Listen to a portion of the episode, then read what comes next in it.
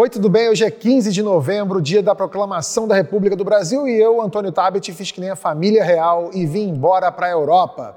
É o segunda chamada direto da Vini Portugal em Lisboa para todo o planeta. A Vini Portugal, para quem não sabe, é uma associação de vinícolas aqui, tem vinho do país inteiro. Aliás, quero mandar um recado aí para a doutora Cintia, minha nutróloga, a gente vai ter muito que conversar quando eu voltar de viagem, tá? Me desculpa, mas é, não deu. É, na bagagem eu trouxe minha amiga e sócia Mara Loque, que eu não via pessoalmente há quase dois anos. Mara, parabéns, está ótima, muito bem. Estão aqui comigo também o jornalista que leva a vida na flauta, Jamil Chad, e o ex-primeiro-ministro de Portugal, José Sócrates. Direto do Brasil, a presença ilustre da ex-ministra do Meio Ambiente, Marina Silva. Vamos falar de meio ambiente, claro, o que os compromissos da COP26 significam para o futuro do planeta. Ontem, 14 de novembro, foi dia das siglas no Brasil, PSL, PL, nada disso. Tá? Se depender do Valdemar da Costa Neto, Bolsonaro vai se filiar à coligação PQP, VTNC e depois eu explico o que isso significa. Vamos falar também de um problema que está preocupando pais portugueses. As crianças daqui estão exibindo um comportamento indesejável, falando brasileiro.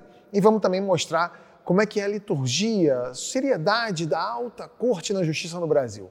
No conteúdo só para membros, se der tempo, porque eu acho que esse programa aqui vai ficar bem longo, vamos falar daquilo que o humorista Manuel Cardoso chamou no programa passado de franchising da direita. Fica por aqui que a gente começa logo depois da vinheta.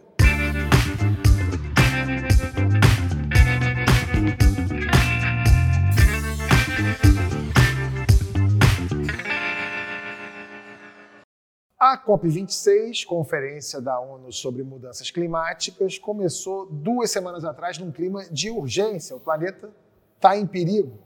As temperaturas estão em alta. Era preciso assumir compromissos globais para impedir o apocalipse. O evento terminou no sábado de um jeito melancólico. Segundo a própria ONU, os compromissos assumidos na conferência fazem pouco para mudar o caminho em que estamos. O português Antônio Guterres é, secretário-geral das Nações Unidas, demonstrou decepção com o resultado. Jamil, você cobriu o evento durante todo esse tempo. Qual o seu balanço da COP26? Bom, eu acho que você usou a palavra correta, melancólico. Insuficiente e também demonstrando como é difícil equacionar, é, de um lado, a economia e do outro lado, a ecologia. Isso, obviamente, ficou muito claro nessa, nessa cúpula. Agora, também ficou muito claro que nós temos aí um país chamado Brasil, que desapareceu do protagonismo, ou que era protagonista nesse tema e desapareceu. É muito preocupante quando a gente vê que o stand brasileiro, que o pavilhão brasileiro, por exemplo, tava, era, na verdade, patrocinado pelos ruralistas e pela indústria. Você fala, mas qual o problema? Não, nenhum problema. São atores legítimos. O problema é que a delegação brasileira tava, tinha 500 pessoas. 500 pessoas. E não incluía nem indígena, nem movimentos sociais e nem ambientalistas é, de nenhum tipo. Então, você obviamente se pergunta que delegação era essa do Brasil. Até Isabela Teixeira, ex-ministra do Meio Ambiente, usou a palavra que era o Brasil geneticamente modificado. É um Brasil transgênico. Exato. Né? Transgênico que apareceu é, em Glasgow. Agora, a conferência foi, ficou muito distante de qualquer tipo de resultado é, substancial. Houve um livro de regras, um livro de regras foi estabelecido. Agora, os pontos principais, que era é, é, energias fósseis, é, questão do financiamento dos países ricos aos países emergentes, tudo isso ficou para COP27. Cada ano a gente vai nessas COPs e eles falam, é a cúpula da última chance. O ano que vem a gente tem de novo a última chance.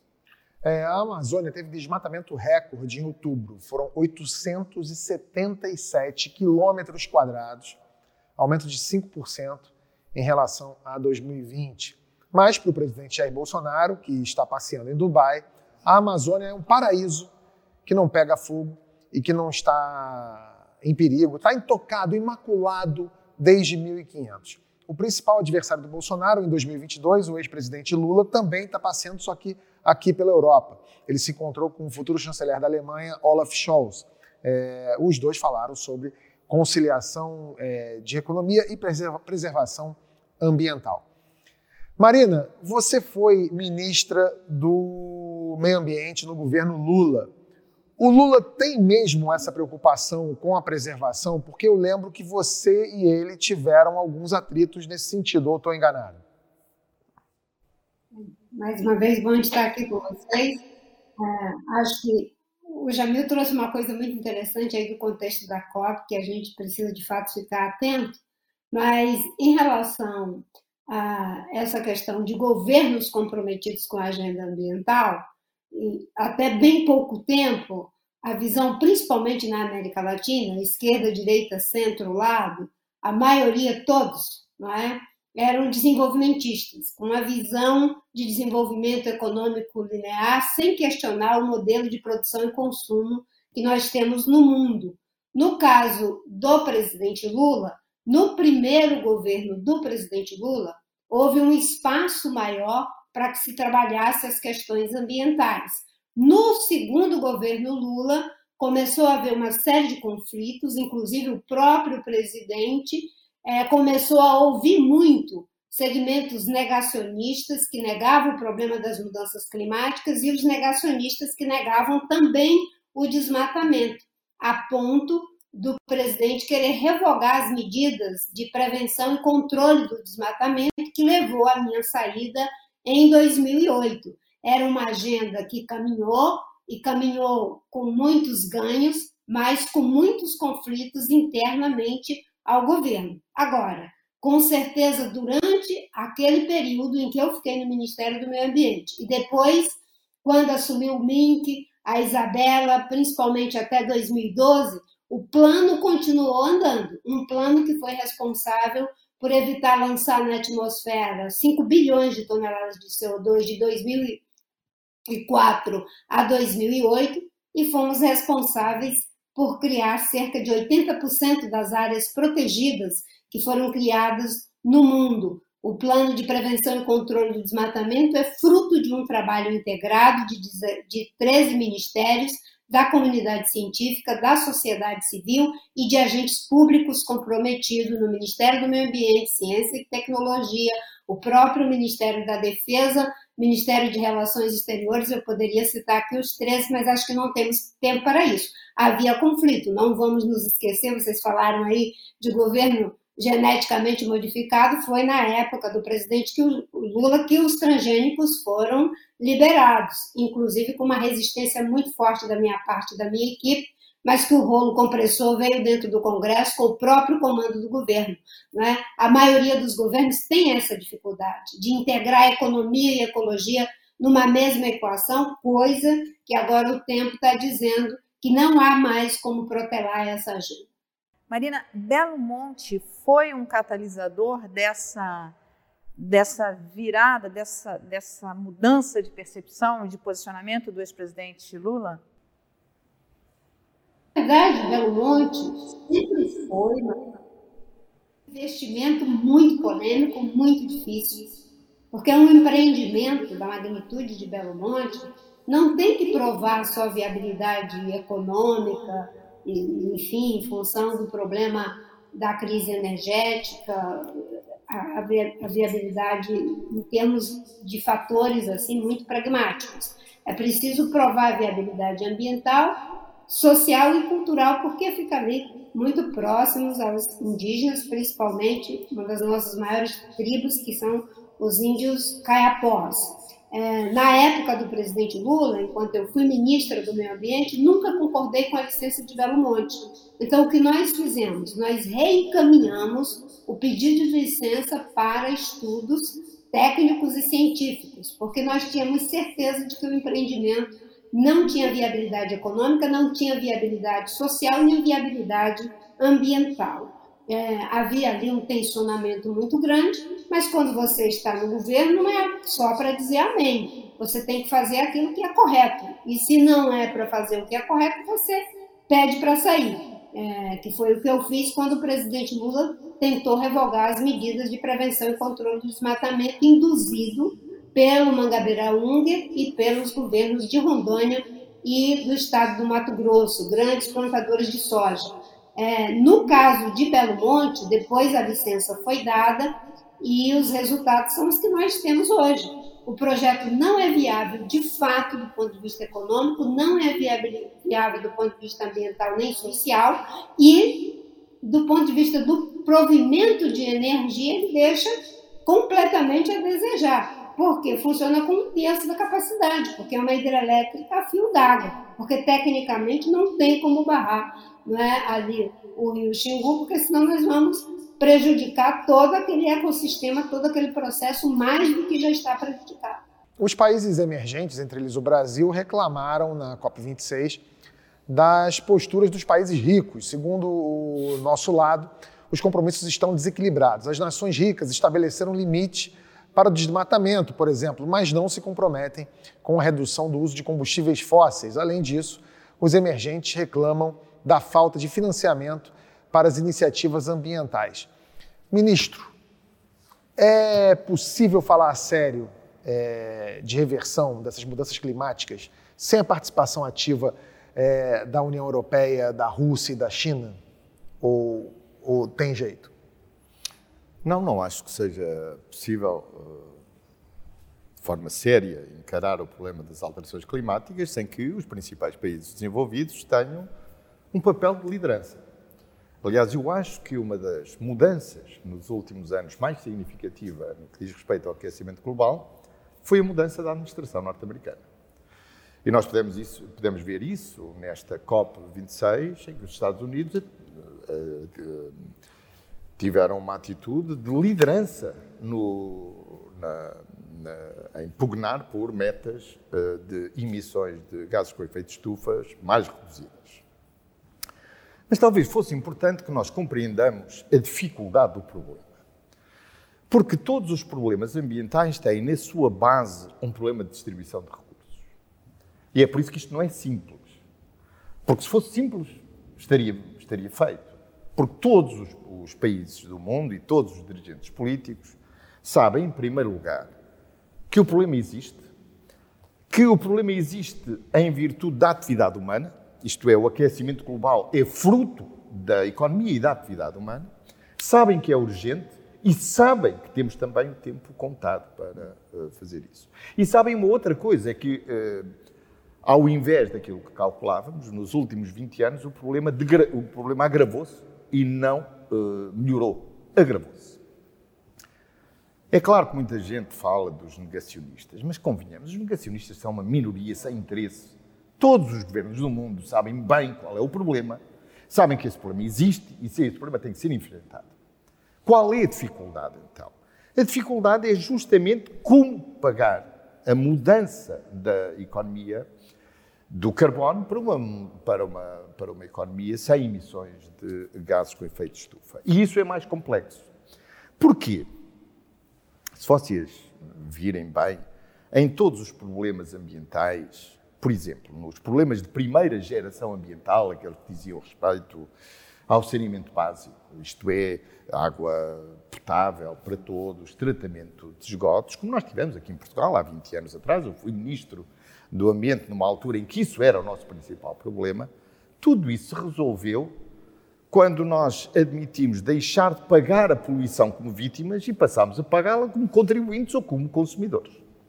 Hoje os portugueses pagam a poluição como uh, consumidores. Nós todos pagamos uma taxa para que tratem os nossos esgotos e temos as uh, instalações para o fazer. Também no aquecimento global é preciso pagar essa mudança, uh, essa mudança na economia. E a forma de pagar é que é mais complexa, porque há duas diferenças relativamente a todos os outros problemas ambientais. O primeiro é que, se nós não fizermos nada, claro está, pagamos a poluição como vítimas pagamos o aquecimento global como vítimas desse aquecimento global. Mas não somos nós as vítimas. As vítimas ainda estão por nascer. Ou, em, algum caso, ou em alguns casos, nasceram agora. E isso torna o problema mais difícil porque as vítimas não estão representadas verdadeiramente. E há, portanto, um certo cinismo em muitos dos dirigentes políticos quando se aborda o problema, porque realmente eles pensam: bom, tudo isto é um problema para o outro, e não no meu, não no meu mandato, e não na, na minha existência. Porque quando falamos de aquecimento global nos anos, no ano 2050, verdadeiramente nenhum dos que está aqui, uh, nenhum não, eu provavelmente não querem vocês que são muito jovens uh, ainda sobreviverão. Portanto, esse é o primeiro problema. Um outro problema é o seguinte, é que é preciso distribuir isto pelos países todos. E como é que se distribui pelos países todos? Bom, ao longo destes 20 anos nós fizemos progressos nesse debate. E temos já alguns princípios que já estão aceitos. Um, princípio, um primeiro princípio que é de justiça ambiental, isto é, quem mais emitiu no passado tem que pagar mais agora. Isto é, qual é o objetivo? É que a temperatura no mundo suba, não vá além, da subida da temperatura não vá além de um grau e meio acima da temperatura média que se verificava antes da época uh, industrial, isto é, enfim, meados do século XIX. Ora bem, para isso é preciso reduzir as emissões de carbono. Os países desenvolvidos foram aqueles que mais emitiram. E, portanto, são esses que têm que pagar mais. Este princípio é um princípio que hoje está estabilizado. Agora, quanto é que se vai pagar é um pouco mais difícil estabelecer. Os países em desenvolvimento, por outro lado, dizem: bom, vocês poluíram, vocês têm que pagar agora a conta desta alteração na economia, da descarbonização da economia. É certo, mas nós temos que ver também o seguinte, também um outro princípio foi emergindo, que é um princípio ao qual se refere como sendo um princípio, sim, mas não fazer pior, não fazer o mal outra vez. Isto é, os países em desenvolvimento também não têm o direito de agora fazer exatamente o mesmo que os outros fizerem e terem um caminho do desenvolvimento económico também baseado no carbono e, na, e nos combustíveis fósseis. Agora, esse equilíbrio entre quem vai pagar a fatura e qual é o ritmo da mudança é o debate que está de cima da mesa. É um debate político, não um debate técnico. Quer dizer, isto é um debate que é político porque exige um julgamento social. E, e mais até do que um julgamento social, até um certo juízo moral, porque verdadeiramente os beneficiários do que nós fizermos agora serão quem vier Mas, ministra, depois de nós. A gente já não está vendo é, problemas do clima afetando populações, principalmente populações mais vulneráveis? Sim, estamos a ver os primeiros sinais, mas verdadeiramente o que é que os cientistas estão de acordo? É que tudo virá aí em força daqui a três décadas, duas décadas. Isto está-se a agravar. E o que nós vemos, com o que nós vemos, nós ainda podíamos viver. Porque, enfim, é um desastre aqui, um desastre ali. Mas as coisas vão agravar se não fizermos nada. E este é o, é o drama que, que, que, o mundo vive. É preciso responder a isso por antecipação, porque nós sabemos que vai acontecer. É? E temos consciência que vai acontecer. Por isso, a visão que nós, ou que muitos têm, que há uns políticos cínicos, uh, hipócritas, incapazes de terem uma reflexão moral, não, isso não existe. Toda a gente hoje, acho eu genericamente considerando, tem bem consciência que o problema existe, que o problema tem a ver com a atividade humana e que temos que ter uma resposta. Agora, se me permitem, desculpe, só para ir ao, ao ponto brasileiro. Eu não sei se vocês deram conta do que o António Guterres disse nesta, nesta conferência. Ele às tantas disse assim: a Amazónia emite mais carbono do que aquele que, uh, que, que, que, que, consegue processar. Consegue. Que consegue, que consegue uh, absorver. absorver. absorver. Uh, faltava o verbo absorver. Vocês compreendem o que isto quer dizer? Isto é, nós já atingimos um ponto em que o secretário-geral das Nações Unidas, baseado nos últimos estudos científicos, nos diz assim: a Amazónia é mais um problema para o aquecimento global do que propriamente a solução para o aquecimento global. Bom, isto atingiu um ponto em que temos que fazer alguma coisa. E por isso quero dizer-vos o seguinte: eu vivi muito isto. Eu fui ministro do Ambiente, fui primeiro-ministro, eu estive na Conferência de Copenhague e sei o papel que o, que o Brasil desempenhou. O Brasil era uma das potências mundiais que tinha uma voz a dizer nesta questão uh, climática. E sei bem o papel que o ministro, que o, que o presidente Lula e o chanceler Celso Amorim desempenharam em Copenhague. Era um dos atores. Até poderia dizer o seguinte, lembro-me bem que nessa, nessa cimeira o Brasil tinha mais importância no conjunto do mundo do que propriamente a União Europeia. Como sabem, a União Europeia está na liderança, digamos, de, de, de, dos blocos políticos que exigem mais uh, combate, mais uh, rapidez na redução das emissões de carbono. Mas o Brasil, nessa altura, tinha uma posição de grande protagonismo. Porquê? Porque o Brasil tinha uma política externa em que a Amazónia era um ativo brasileiro. E baseado na ideia seguinte, se a Amazónia é importante para o mundo, bom, todos temos que pagar a conservação da Amazónia. A conservação da Amazónia não é apenas um problema brasileiro. Todos os, aqueles, mais uma vez, é questão de distribuição de recursos. Eu sinto o dever, enquanto europeu, de contribuir para a preservação da Amazónia. E se querem saber o que o mundo hoje sente com a situação brasileira, é que espera que vocês resolvam o problema muito rapidamente.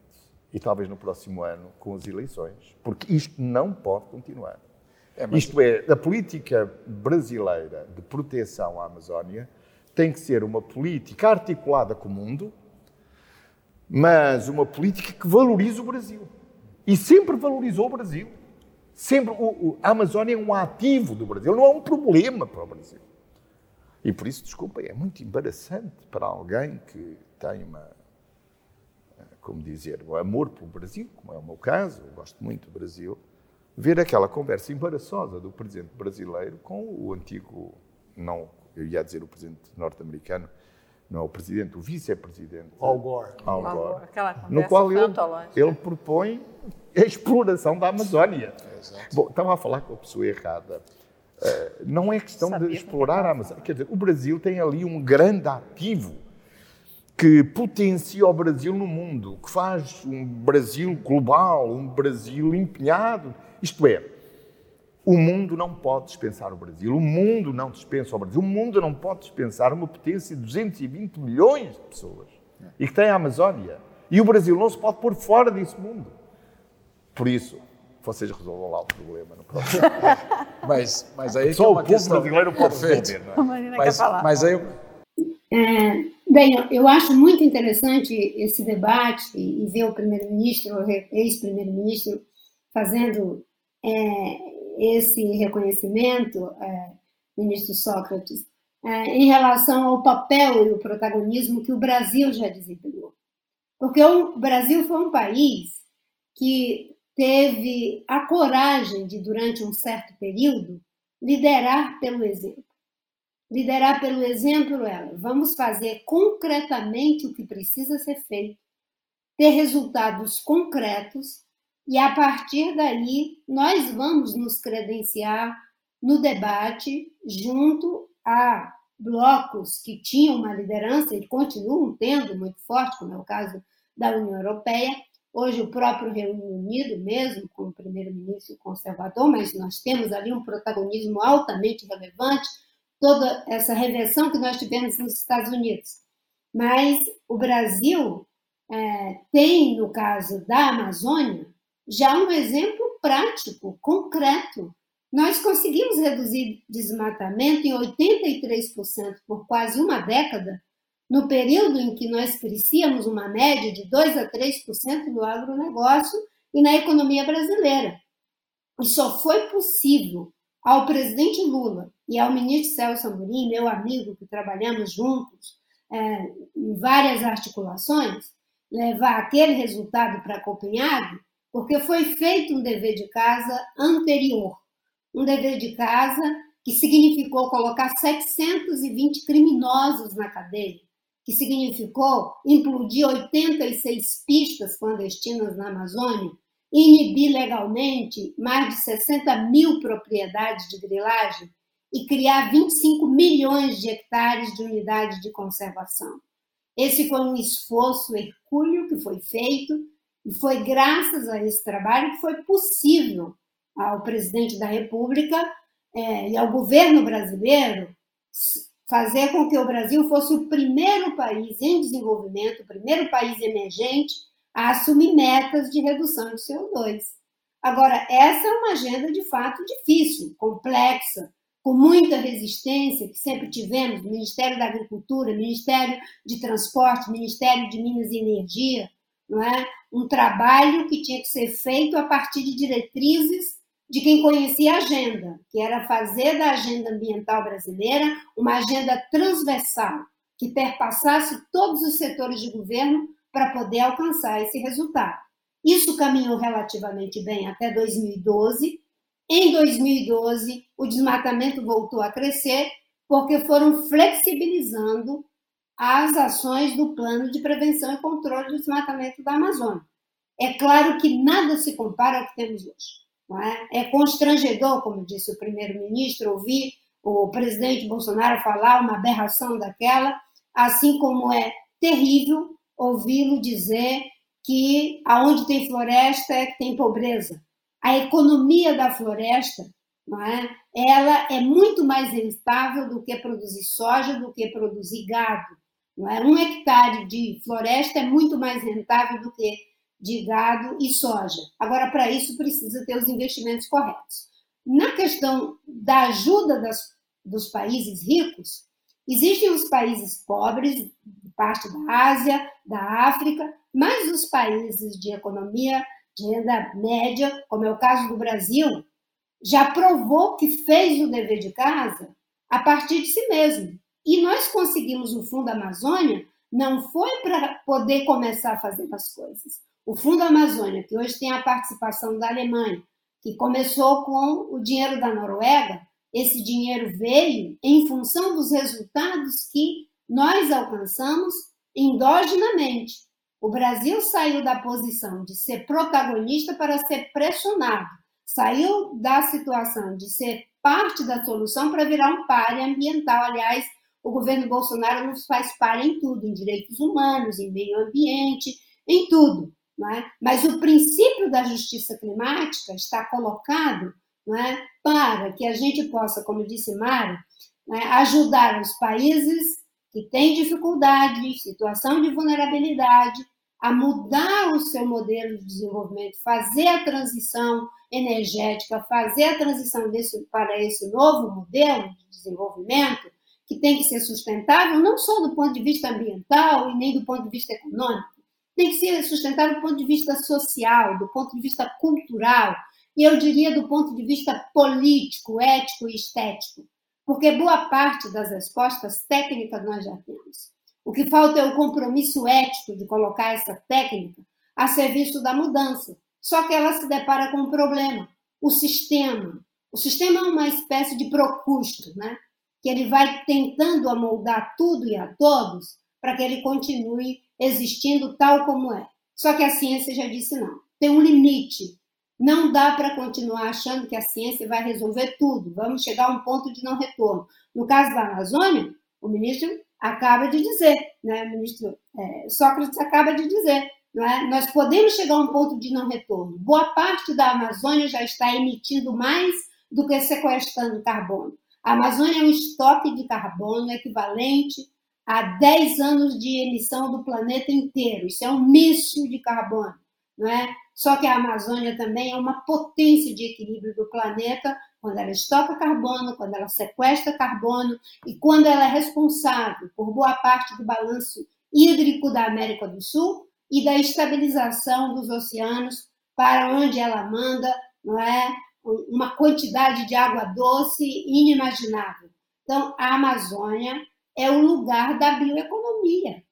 Aqui é possível fazer a transição. Aqui é possível juntar economia com ecologia numa mesma equação, respeitando as populações locais, juntando a biociência com os saberes tradicionais dos povos originários e promovendo justiça social.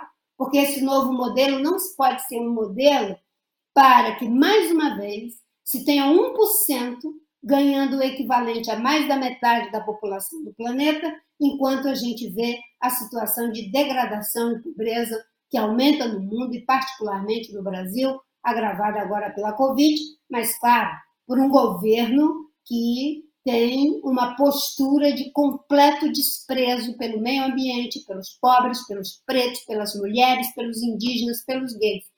Né? Essa é a realidade que o Brasil está sendo chamado à responsabilidade. E eu tenho uma alegria, concluindo agora, né, de, de, de pensar o seguinte: a mudança, eu concordo, se dá no espaço da política, porque os grandes retrocessos vieram pela política, inclusive do ponto de vista da democracia.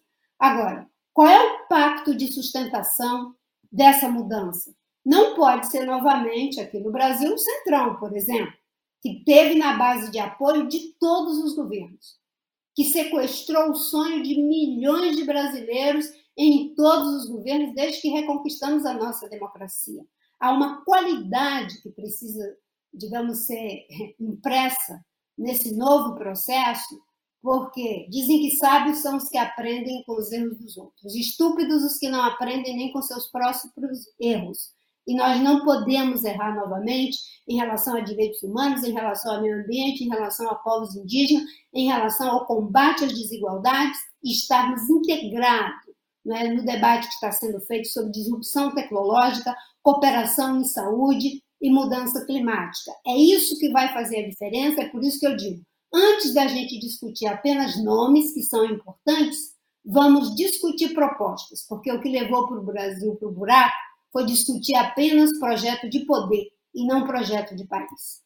É, Jamil, você queria falar um negócio rapidinho? Rapidinho, só para completar justamente essa posição do Brasil. O Brasil, nos primeiros dias da COP26, soltou um monte de confete, fez anúncios absolutamente vazios que não condiziam com a realidade, a Marina sabe muito bem disso. E esperou que esse confete criasse uma espécie de cortina de fumaça durante toda a COP, justamente, justamente para desarmar a bomba diplomática que poderia cair no colo. Conseguiu, até o último dia. O que aconteceu no último dia da COP? Vieram os números do desmatamento, que você citou. E aí os números do desmatamento basicamente é, escancararam o que de fato era aquele país e que de fato não tinha credibilidade nenhuma para negociar. Então, a farsa estava exatamente escancarada com os números. Era tão farsa, era, a, a farsa era de, de, de tal dimensão que o ministro do Meio Ambiente deu uma coletiva que se recusou a falar do desmatamento, com os números já conhecidos. Né? Então você diz, bom, então tem algo muito sério quando o ministro do desmatamento, o ministro, perdão, ministro, ah, perdão, opa, opa, o ministro do meio ambiente no se Brasil, recusa a falar. O Brasil é ministro do desmatamento mesmo. É isso. Gente, é, Obrigado. É o ministro da boiada. É, ministro, você quer falar alguma coisa? Sim, queria só dizer o seguinte, eu porventura fui, fiz-me explicar mal, ou expliquei-me mal, porque eu sou testemunha, eu vivi esse período de afirmação do Brasil no, na questão do, do ambiente. E, e, vivi com o gosto de um país que lidera hoje o, o mundo da língua portuguesa se transformou num ator global. Uh, um país que levava a sério as questões ambientais e as questões da preservação da natureza e transformava a Amazónia numa riqueza do Brasil que o Brasil exibiu orgulhosamente perante o mundo e principalmente na redução da, do desmatamento. O problema é que hoje a coisa transformou-se, uh, tem uma outra dimensão geopolítica. Isto é, por exemplo, para a União Europeia, a questão do aquecimento global é uma das suas primeiras prioridades geopolíticas. Hoje, os verdes têm muita influência no Parlamento. A maior parte dos governos compreendem que uma das lideranças da União Europeia no mundo é justamente essa batalha pelas alterações globais. E por isso, todos monitoram, monitoram está bem aplicado, está bem dito o, o verbo, todos monitoram a Amazónia, todos medem a Amazónia, todos se interessam pela Amazónia. E por isso o Brasil não pode eh, continuar com o que foi feito nos últimos anos, pela simples razão que isso vai afetar a economia brasileira. Porque é uma ingenuidade pensar que o agronegócio terá futuro se se alimentar da ideia que isso viverá do desenvolvimento do, e, da, e, do crescimento do desmatamento da Amazónia. Eh, pelo contrário, vai encontrar dificuldades terríveis no mundo todo. E no mundo todo, com a União Europeia, com a China, com os Estados Unidos. Como eu disse há bocado, acho que há duas coisas que mudaram muito nos últimos 10 anos. Muito. E mudaram o tabuleiro do jogo político. Uma é a liderança dos Estados Unidos nesta questão. Os Estados Unidos estão de regresso ao jogo na liderança no combate ao aquecimento global. E é uma grande mudança essa. Mas a segunda mudança é que o próprio mercado já entendeu para que lado vamos.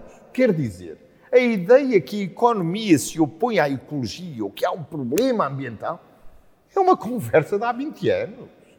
Nenhum economista hoje desconsidera ou desvaloriza as questões ambientais, porque sabe o perigo que isso representa. E por isso, se o agronegócio tiver uma visão de futuro, será o mais, o setor económico mais interessado na preservação da Amazónia. É... não sei se... Os países ricos, eles prometeram investir 100 milhões de dólares por ano entre 2020 e 2025. É, essa meta não foi cumprida até agora. Omara, o primeiro-ministro fala muito bem, a gente já falou disso em algumas edições de segunda chamada. Como é que faz para convencer esse pessoal que investir ecologicamente dá retorno?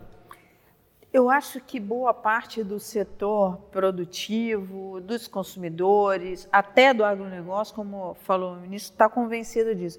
Agora, um setor, e eu acho que na COP a gente viu uma discussão em relação a essa, é o setor financeiro.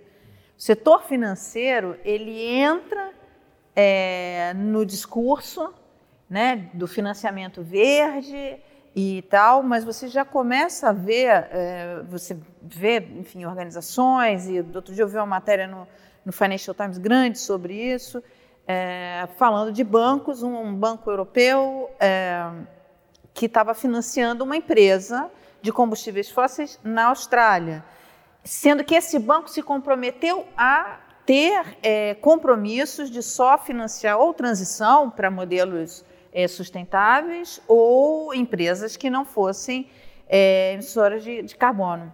Só que qual, é qual é o que ele, é, o financiamento não era tradicional. O financiamento era por meio de operações de emissão de bônus.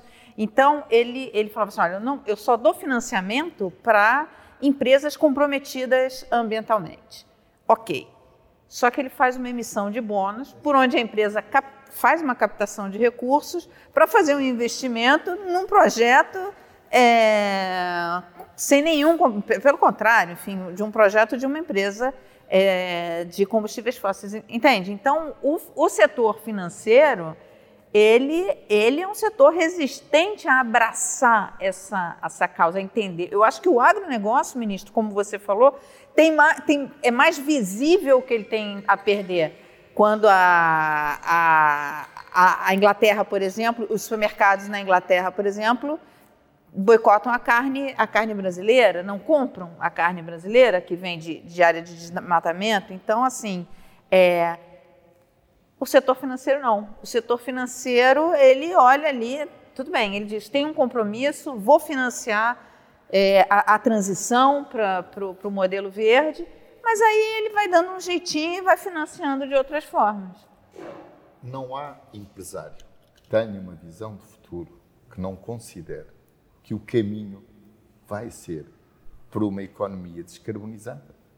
Este é o futuro e está mais que admitido por todo o mercado. Repare, eu fui primeiro-ministro há uns anos atrás. Em 2008 nós tivemos aqui uma crise, vocês lembram-se bem disso, do preço do petróleo, que levou os nossos preços da gasolina. O petróleo aqui em 2008 estava a 140 dólares. E eu lembro-me de falar no Conselho Europeu e dizer: bem, nós temos que tomar aqui uma opção. E a opção deve ser imediatamente dizer a este mercado que nós vamos apostar no carro elétrico. Hum. Ninguém me levou muito a sério, achavam que isto era tudo uma recaída dos meus tempos de ministro do Ambiente. Vocês vejam hoje o que se passa com as uh, indústrias automóveis europeias, com a Volkswagen, com todas as americanas. Toda a gente apostou no carro elétrico. As cidades não vão aceitar outro tipo de automóvel que não seja o carro elétrico. Porque o carro elétrico não polui, não, não emite e não faz barulho. E as pessoas não querem nem barulho, nem gatos. E por isso, isto é o futuro e eu estou convencido do seguinte: a grande mudança é que o mercado já entendeu. O futuro é uma economia verde. Mas e esta é uma mudança política muito significativa, porque eu sou do tempo em que os ambientalistas tinham que lutar contra a economia. E mais do que isso, até tinham que lutar no seio da esquerda pela ideia que talvez algumas políticas ambientais pusessem em causa o emprego. Hoje, o emprego do futuro é o que vai trazer a, a, a mudança na, na energia as energias renováveis, são o setor que vão produzir mais emprego, mais tecnologia. Repare, nós aqui em Portugal, vocês, se fizerem uma viagem pelo nosso país, vão ver muitas, muitas uh, turbinas eólicas.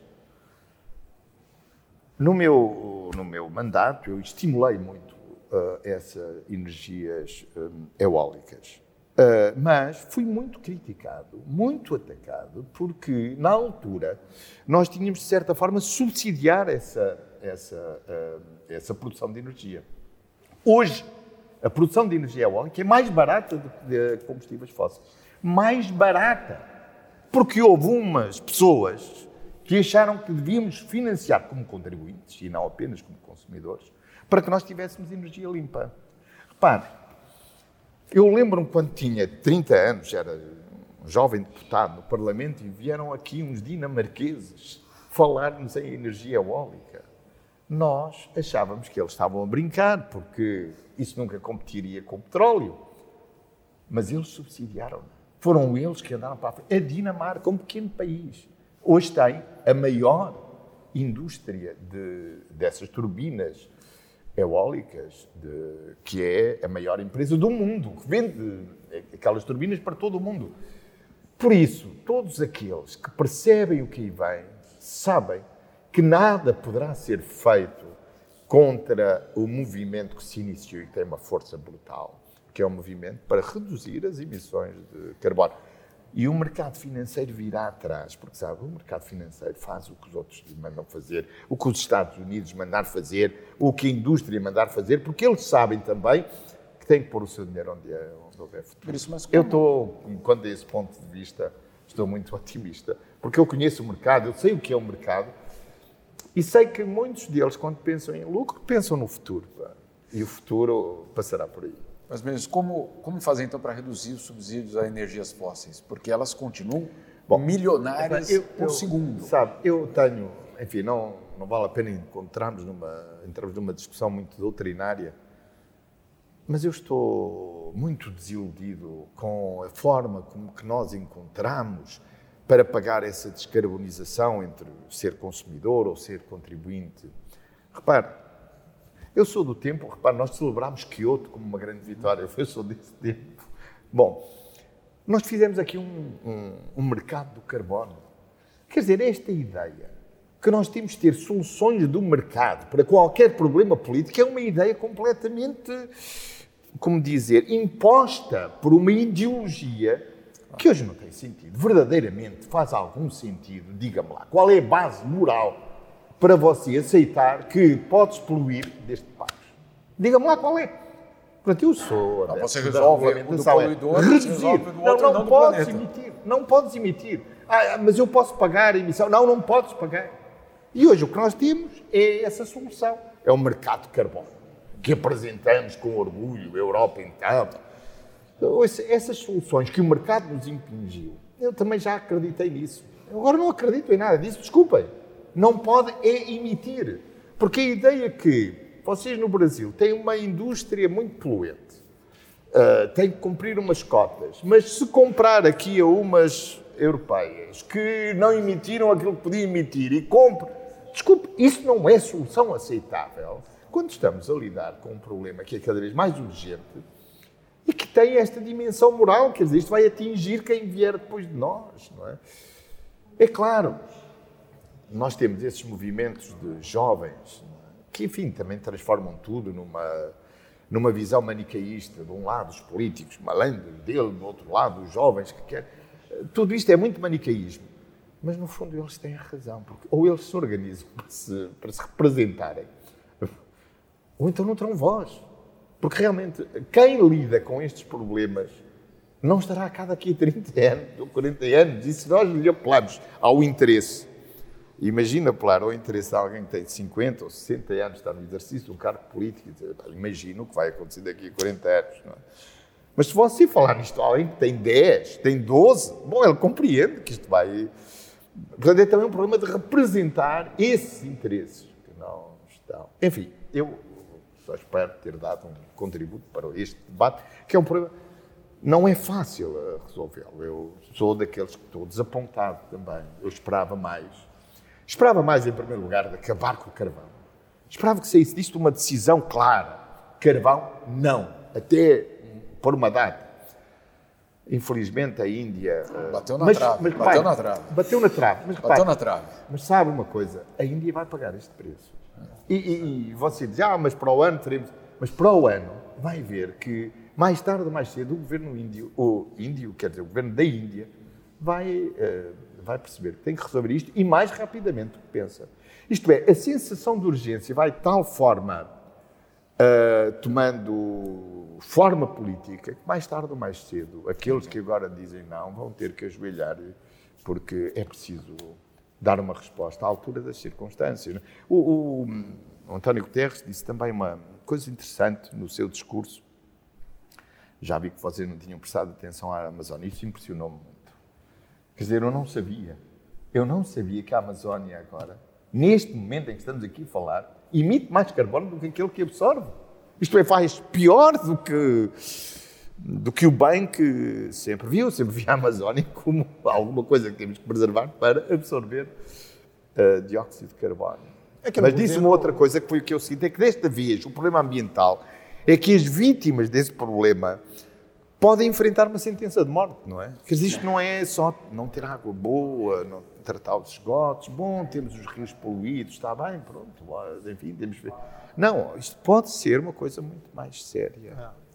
É. é que nesse governo a Amazônia virou uma chaminé, né? Infelizmente, acho que essa é... Sim, mas sabe, eh, o governo eh, brasileiro, verdadeiramente, eu já disse há bocado, quer dizer, o mundo já só está à espera que o povo brasileiro fale, porque já ninguém tem expectativa de falar com o governo brasileiro para obter uma solução para a Amazónia que faça uma redução significativa do desmatamento. É, essa é uma posição, né, Jamil, assim, em relação aos, aos interlocutores internacionais, em é, relação ao governo foi brasileiro? Foi muito interessante na COP é, ver que os interlocutores foram driblar o governo federal e foram falar com governadores, foram falar com os ativistas, foram falar com outros atores que não o governo federal, porque a credibilidade, obviamente, do governo federal é muito baixa, ou pelo menos há uma desconfiança muito grande.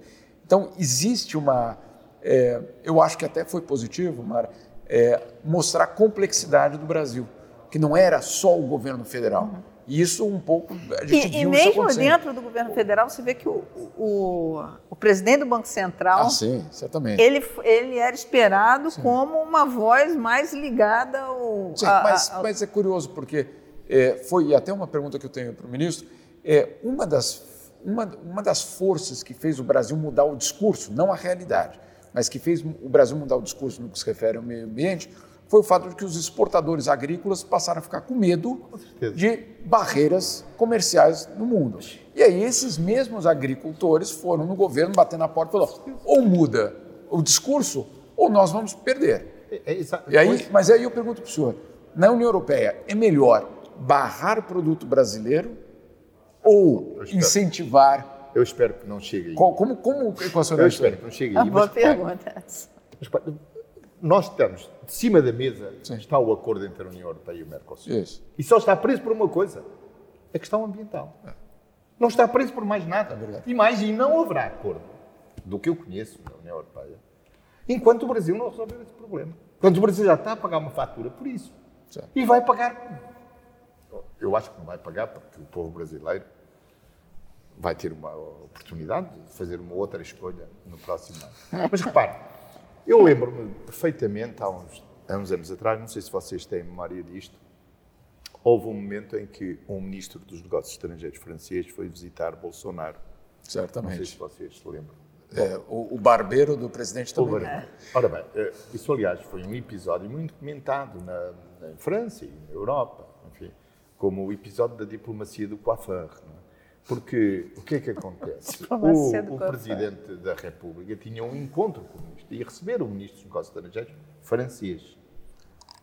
Bom, o Ministro dos Negócios Estrangeiros francês é Ministro dos Negócios Estrangeiros de um país que já teve um império, um país que está no Conselho de Segurança das Nações Unidas, que tem armas nucleares e que fundou a diplomacia aqui na Europa e no mundo durante o século XIX. A diplomacia escreviam, escreviam, escreviam todos em francês, não é? Portanto, é um país que tem uma grande autoestima. Ora bem, o presidente mandou dizer ao ministro que não tinha tempo para receber porque tinha que cortar o cabelo. E no momento em que o recebeu, em que, eh, o, em que estava para receber o ministro, publicou uma, uma como é que posso dizer? Live. live. Uma live a cortar o cabelo. Bom, essa humilhação é uma coisa que o Brasil, mais tarde ou mais cedo, pagará. Porque uma coisa que os franceses levam muito a sério é isto, e quem conhece a França sabe que isto se pagará. O ministro, aliás, respondeu dizendo: Bom, eu encaro isso com a tranquilidade dos veteranos.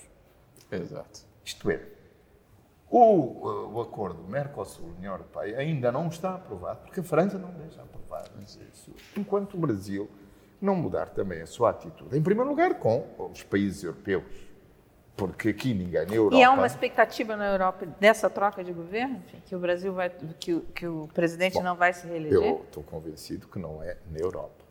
É, de certa forma, no mundo. Porque, repare, se você olhar para os Estados Unidos, os Estados Unidos também tomam as suas distâncias. Os Estados Unidos não querem ser confundidos. Os Estados Unidos têm bem consciência do que estão a E mais, os Estados Unidos antecipam o futuro que aí vem. Os Estados Unidos sabem, sabem lá, sabem que há eleições no Brasil. Também veem lá as sondagens de opinião. Uh, alguém lá lê os jornais brasileiros, acompanha a vida política brasileira. Portanto, acho que o mundo está, digamos assim, a antecipar de certa forma o que aí vem, não é? Uh, e isso seria uma grande mudança na questão ambiental, haver uma mudança política no Brasil, como aconteceu nos Estados Unidos. Ô, ô, Marina, eu só quero que você saiba o seguinte: depois de te ouvir falar aqui, eu vou votar em quem você mandar eu votar. Se você for candidato, eu voto em você. Se você não for e falar assim, ah, eu vou votar no sei lá quem, eu vou em sei lá quem, porque aí se der problema, a culpa é sua. Eu vou votar em quem você mandar eu votar. Quem você falar para votar, eu estou votando.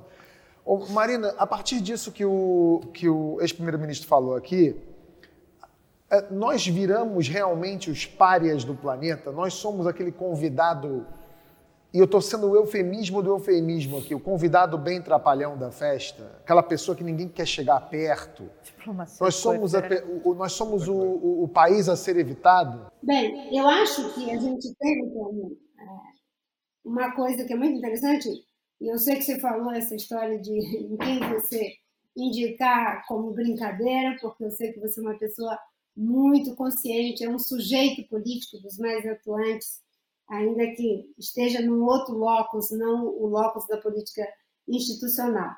Mas a gente tem que fazer uma separação entre o governo Bolsonaro e o povo brasileiro, a sociedade brasileira.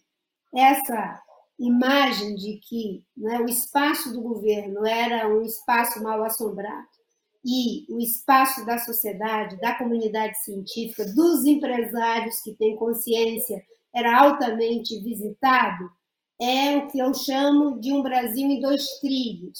O Brasil do governo Bolsonaro e o Brasil que não é isso e que não pode pagar nenhum tipo de preço em função desse governo que eu espero seja temporário, por mim ele já teria sido caçado há muito tempo pelo impeachment, né, mas que 2022 a gente faça né, esse Brasil ser passado a limpo, esse Brasil que o Bolsonaro representa, que não é os brasileiros. É, em relação à, à situação que a gente vive hoje no mundo, é fundamental que a gente possa pensar no seguinte: de fato, já temos é, um avanço, a, ciência se descolou de qualquer interesse, parou de ser aquela vendedora de promessas quando surgiu lá atrás de que teria resposta para tudo, que veio para melhorar os confortos do mundo moderno.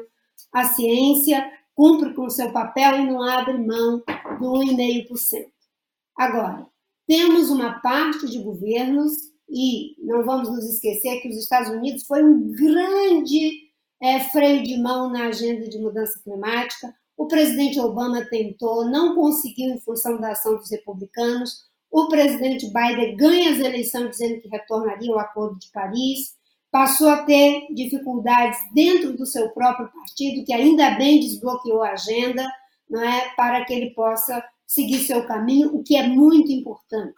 O segundo maior emissor tendo as suas responsabilidades inscritas e também, no caso, a China, que é o maior emissor do mundo, né, hoje em relação a CO2. Agora, o Reino Unido, né, ele fez um, um, relatório, acho que para um, para um indiano chamado Dasgupta, que aqui no Brasil gente chama de relatório Dasgupta, E nesse relatório, que foi feito a pedido do Reino Unido, sobre a questão das mudanças climáticas, a crise ambiental global, ele dá conta do seguinte, é? de que o mundo está investindo ainda é? cerca de 4 a 6 trilhões de dólares em atividades econômicas que impactam negativamente o planeta. Isso é o nosso investimento. Se eu vou decantar isso para o Brasil, já que falamos bastante do Brasil, não é? O, nós temos no Brasil um plano chamado Plano Safra, que é o que financia a agricultura brasileira. De 2020 para 2021, foi algo em torno de 260 ou 200, enfim, uma cifra é, bilhões de reais. Para o programa Agricultura de Baixo Carbono, vocês sabem quanto foi destinado desse volume de recursos? Não é? Isso não é de agora, já vem de governos anteriores. Não é? Apenas 1% desses mais de 200 bilhões, 1% para a agricultura, que sequestra carbono, aumenta a produção por ganho de produtividade, gera emprego, renda decente, protege a Amazônia, enfim, 1%. O relatório das Gupta, não sou eu que estou falando, diz que são de 4 a 6 trilhões que são investidos em atividades que destroem a biodiversidade e que aumentam a temperatura da Terra.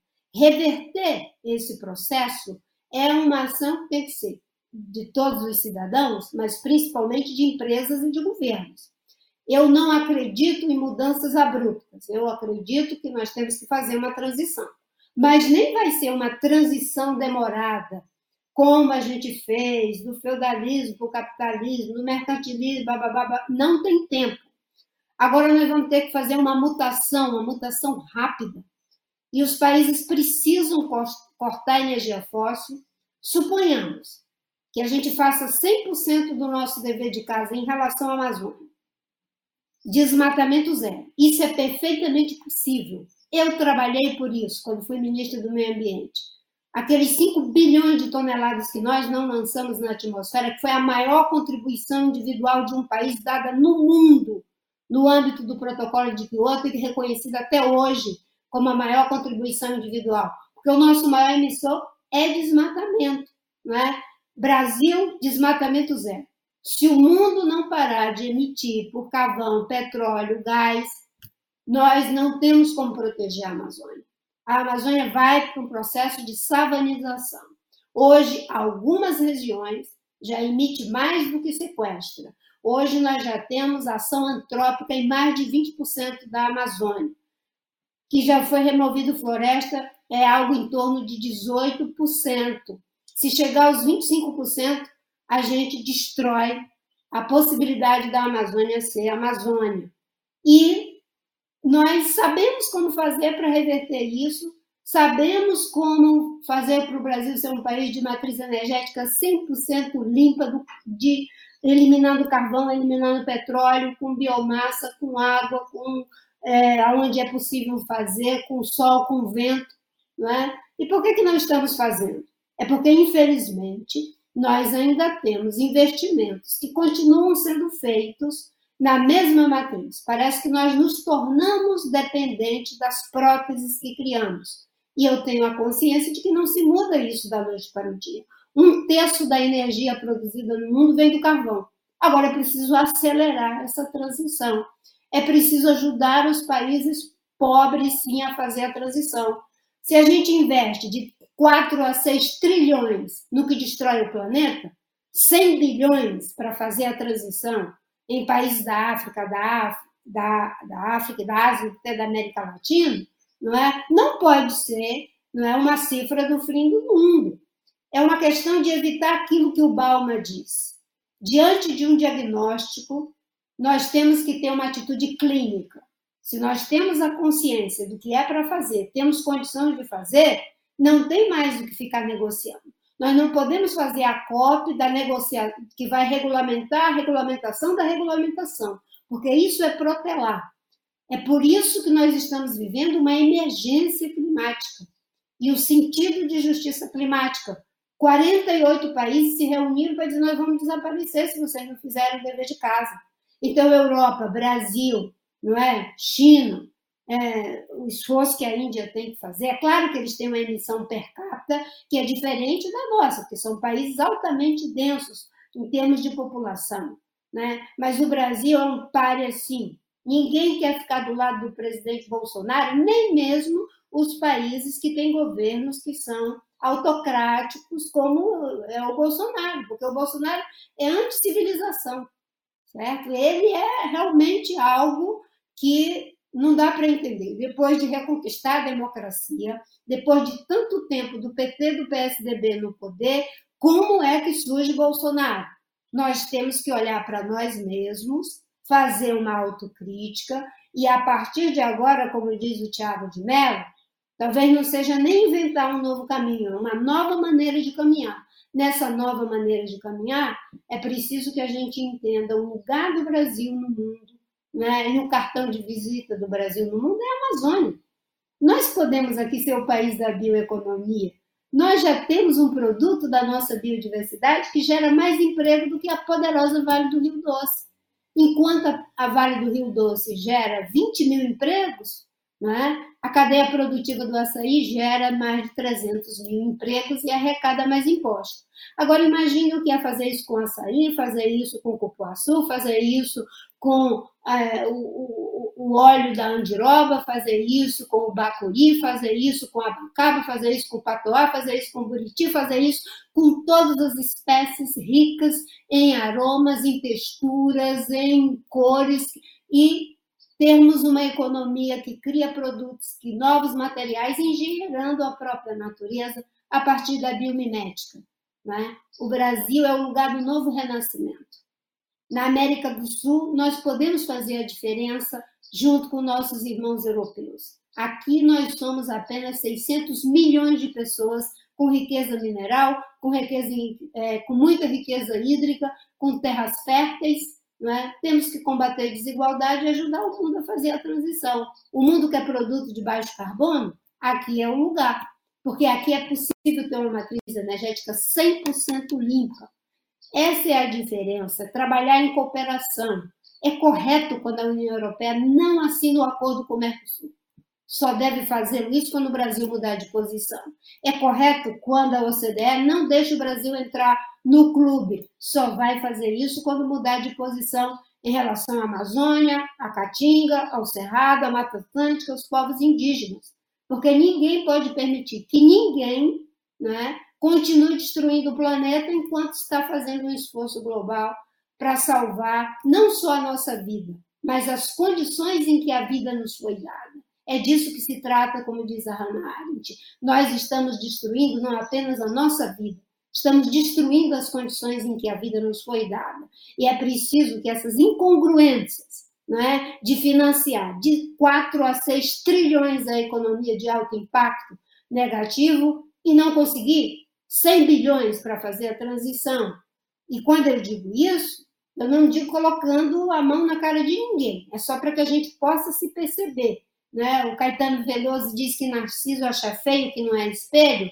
Vamos nos olhar no espelho entre o que nós estamos anunciando e o que nós estamos fazendo. Bom, a gente hoje tinha milhares de assuntos para falar aqui, mas como a gente falou de meio ambiente com a Marina e com o Sócrates, os outros assuntos. E com o Jamil chegando da, E com o Jamil Copa. chegando da Copa, ou seja, os outros, vocês conseguiram, vocês três, vocês extinguiram os outros assuntos. Vocês fizeram, vocês são o Ricardo Salles dos outros assuntos do programa. Vocês queimaram e cortaram e, podaram todos os outros assuntos, a gente ficou só com o meio ambiente. Mas antes de terminar o segundo chamada de hoje, eu quero falar.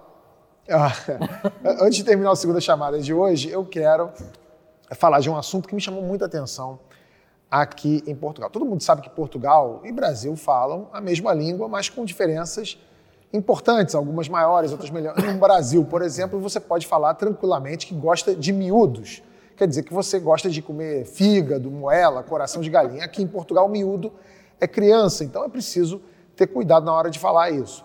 Pois agora, os miúdos portugueses, as crianças portuguesas, estão adotando um hábito preocupante: drogas Pior, elas estão falando português do Brasil. Isso. Elas falam ônibus em vez de autocarro, falam grama em vez de relva, falam até geladeira em vez de frigorífico. O fenômeno se acentuou por causa do isolamento da pandemia. Presas em casa, as crianças portuguesas começaram a ver muito mais vídeos de youtubers brasileiros e acabaram influenciadas. Ministro, como é que fica o orgulho português em relação a isso? Eu quero saber se existe aí também alguma carga de preconceito. Eu vou dizer por quê. Primeiro que assim, todos nós brasileiros sabemos que durante muitos anos as novelas brasileiras fizeram muito sucesso aqui em Portugal. Eu sou dessa geração. Você dessa geração e que é, termos, é, frases, gírias brasileiras acabaram emplacando aqui com as novelas e isso nunca foi um problema num, num momento. Segundo, eu tenho amigos portugueses aqui que têm filhos portugueses aqui, adolescentes da idade dos meus filhos, e eu convivo com eles, venho para cá, estou aqui, estava no Porto agora uma semana, vim aqui para Lisboa e converso, vejo as crianças falando, e as crianças usam muitos termos em inglês também. Por exemplo, falam. É, esse meu amigo, eu cheguei para ele lá no Porto falei assim: ah, o que, é bom eu fazer aqui no fim de tarde? Ele falou assim: ah, no fim de tarde você vai para Gaia e vai até o Sunset. Aí eu falei assim, mas Sunset é o quê? É um bar, é um restaurante? Não, Sunset é o pôr do sol. Não, sei que pôr do sol é Sunset. Mas, pô, ele falava Sunset. E, e, e, os caras se despedem com bye e, e, usam termos em inglês. Por que, que isso agora virou, de repente, um assunto, uma preocupação aqui? Bom, em primeiro lugar, não sei se há preocupação. Nunca notei essa preocupação. Mas foi matéria, foi, foi, matéria. Foi matéria no jornal. Mas não devido. Existe também em Portugal, como em todos os países, um certo preconceito Uh, e às vezes até admito que haja esse preconceito do europeu que olha para o brasileiro como da América Latina. Isso só prova o, o, o enorme complexo de inferioridade que essas pessoas têm relativamente aos brasileiros. Porque o Brasil, uh, na minha geração, o Brasil o que trouxe à língua portuguesa foi, em primeiro lugar, uma grande gentileza na forma de falar, uma, novos termos, mas também uma doçura. Pelo menos é assim que eu vejo isso. Eu acho que o português é mais rude na forma de falar e vocês são mais alegres, as vogais abertas. Uh, o que eu senti na primeira vaga de imigração brasileira foi que de repente o país ficou mais amável uh, com brasileiros. Aqui foi sinceramente e honestamente o que eu uh, senti. Agora, há uma coisa importante que vocês precisam tomar consciência é que vocês são a vanguarda da língua portuguesa. Vocês têm 220 milhões de, de, de pessoas. É por isso que as crianças foram influenciadas por causa da indústria global. E o Brasil tem que perceber que é uma potência global, que é um país irradiante. E essa falta de consciência de si próprio, da sua importância, é o problema da política externa brasileira. Vocês precisam de se levar mais a sério. Isto é, vocês são muito mais influentes do que vocês pensam. Vocês brasileiros. E isso é muito importante para a língua portuguesa. Vocês têm essa responsabilidade. Nós aqui somos 10 milhões, enfim, os países de expressão portuguesa são todos eles países médios. Vocês são a grande potência da língua portuguesa. E por isso, quando eu vejo essa notícia, eu vejo isso com agrado. Porque finalmente o Brasil está a perceber que tem que ser um país irradiante. Nenhum país tem 220 milhões de pessoas. E a responsabilidade de falar português e não a leva a sério. É por isso que vejo sempre com agrado os vossos filmes, uh, as vossas, o setor. Uh, então, o a responsabilidade é nossa de perpetuar a língua portuguesa. Isso foi o que eu quis dizer. Isto é, a valorização do Portugal, do português no mundo, é a vossa responsabilidade. Tá e vendo? já agora é, deixa-me. Eu, eu fui primeiro-ministro de Portugal e sei exatamente o que estou a dizer. É vocês que toca levantarem o facho e continuarem com o português. Uh, o Fernando Pessoa dizia que a minha língua é. A minha pátria é a língua portuguesa. Eu sei do que ele estava a falar. Mas aqueles que têm a responsabilidade hoje de projetarem a língua no mundo são os brasileiros, são 220 milhões. E eu tenho imenso orgulho que sejam vocês a liderar. É, é por isso que estou aqui, é porque gosto do Brasil, é porque acompanho a política no Brasil e até me atrevo a dar opiniões políticas sobre o Brasil, quando verdadeiramente um, alguém do governo brasileiro podia dizer, mas desculpe, mas você vota aqui, você... Não, não voto, mas enfim, nós todos damos opiniões sobre outros, sobre outros uh, governos. Por isso eu vejo isto com gosto. E se as crianças portuguesas estão a aprender termos brasileiros, eu vejo isso com muita satisfação. Isso quer dizer que finalmente vocês estão a fazer o vosso trabalho, porque dizer grama. Sabe, uma vez, recentemente estive no Brasil, uh, enfim, numa, numa cidade do interior, que é a cidade do, do, do meu primo. O meu primo casou com uma brasileira e por, por isso uh, ele considera aquela sua cidade. E lembro-me de estar lá no, no, no e de repente tocaram à porta. Eu fui à porta e eram umas jovens, adolescentes, que me disseram: Olha, você, a nossa bola de vôlei parece que foi para o vosso quintal. Pode vir para nós, seu moço. Ela me tratou por seu moço. Disse, Jovem, eu vou já correr ver o. Portanto, essa doçura e esse encanto. Só, só, uma pergunta. Esse, eu, eu, eu vi essa é notícia. Dourados. Dourados. Dourados ah, tá. é, é, é, uma cidade ali perto do Pantanal. Sim. Eu aproveito. Ainda bem que você não chamou elas de rapariga. Eu sei, eu sei, mas eu, eu conheci essa. Elas chamaram de moça, você não chamou de rapariga, tá tudo certo. Sim, mas aqui, chamarem alguém de moço na minha idade é um cumprimento. Lembra que Por isso, ouça, se mais jovens e crianças portuguesas falarem alguns termos do português do Brasil, eu fico muito contente porque eu amo muito Brasil, gosto muito do Brasil e gosto muito de vocês e quero agradecer-vos muito terem me convidado para ah, fazer este vosso Obrigado, é, obrigado Sócrates, foi um prazer. É, bom, a gente vai ficando por aqui. Obrigado a você que está sempre com a gente. O segunda chamada de hoje fica por aqui. Hoje não vai ter bloco extra, não vai ter nada, porque a gente, a gente ultrapassou todos os limites de horário de, do aceitável e semana que vem vai ter aqui um Sobral Connection, tá? Vocês fiquem atentos, porque Sobral vai ter. Connection. Eu e Mara vamos receber o Ciro Gomes com as ilustres presenças do Caio e do Lucas Mendes, exatamente. Então, semana que vem, segunda chamada daqui de Lisboa, com Ciro Gomes, Lucas e Caio, vamos fazer o Sobral Connection, um Lisboa Connection, né? Lisboa com ascendente Sobral Connection. Então, obrigado a todos pela presença. Segunda chamada de hoje fica aqui. Marina, um beijo para você, obrigado. Muito obrigada, Maria. Sempre valoroso o seu tempo. Obrigado, Jamil. Obrigado, Mara. E eu vou comer um bacalhau agora, que eu sou filho de Deus. Tchau.